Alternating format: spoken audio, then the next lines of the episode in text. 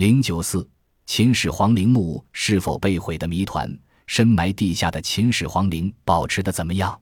它真的早在秦朝灭亡之时就遭逢浩劫，被项羽烧毁了吗？这些都是史学界一直探究而又不得其解的谜。许多史籍中都记载，秦末农民起义摧毁秦帝国后，西楚霸王项羽占据着秦都，他命人掘开了秦始皇的陵墓，盗运陵中的财宝。他调集了三十万人，从地宫中向外运了三十天，也没运完。当时寻找杨枝的牧羊人用火点燃了皇陵地宫。秦始皇陵毁于大火，这种说法历来为史学家所接受。可是，在经历了两千多年的风风雨雨之后，在二十世纪七十年代，震惊世界的古代军阵——秦兵马俑出土问世，而后又是令世人都为之叹服的精美铜马车回到人间，这一连串珍贵的考古发现，引起了历史学家和考古工作者的怀疑：秦始皇陵真的被毁掉了吗？一些科学家用地球化学研究中使用的汞测量技术，测出了秦始皇陵地宫位置的中心有汞含量异常高的反应，测算估计超过正常土层含汞量的二百八十倍。而在这种反应现象的土层分布面积达一万两千多平方米，科学家们认定，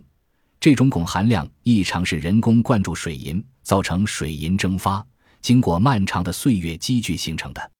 而在《史记》中，确实记录了秦始皇墓中以水银为百川江河大海的情况，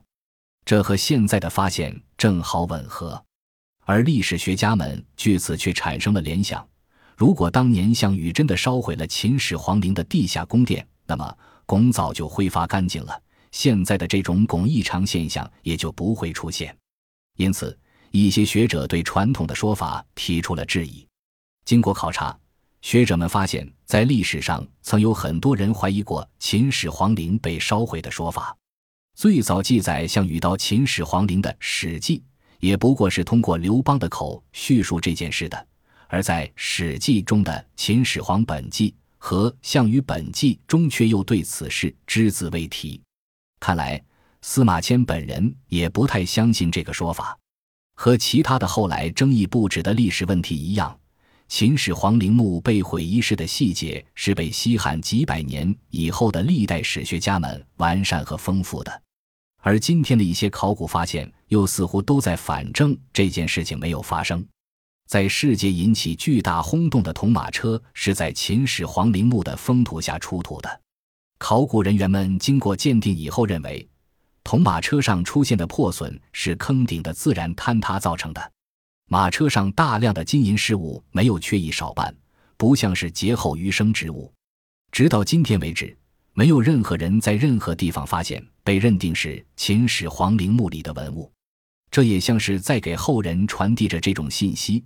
秦始皇坟墓可能仍然完好无损地沉睡在地下。如果真是这样的话，全世界的人都有可能在某一天。看到比号称世界第八大奇迹的兵马俑更令人激动的场面，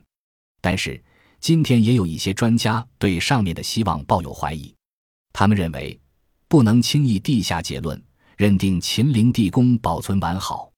汞异常现象和其他可疑现象有可能是墓中其他物质的理化反应造成的。两千多年来，史学家对此异口同声，也是不容忽视的。因为其中很多人都被历代史学家认定是治史严谨的，看来真正解开谜底，只能等待秦始皇陵被打开的那一天。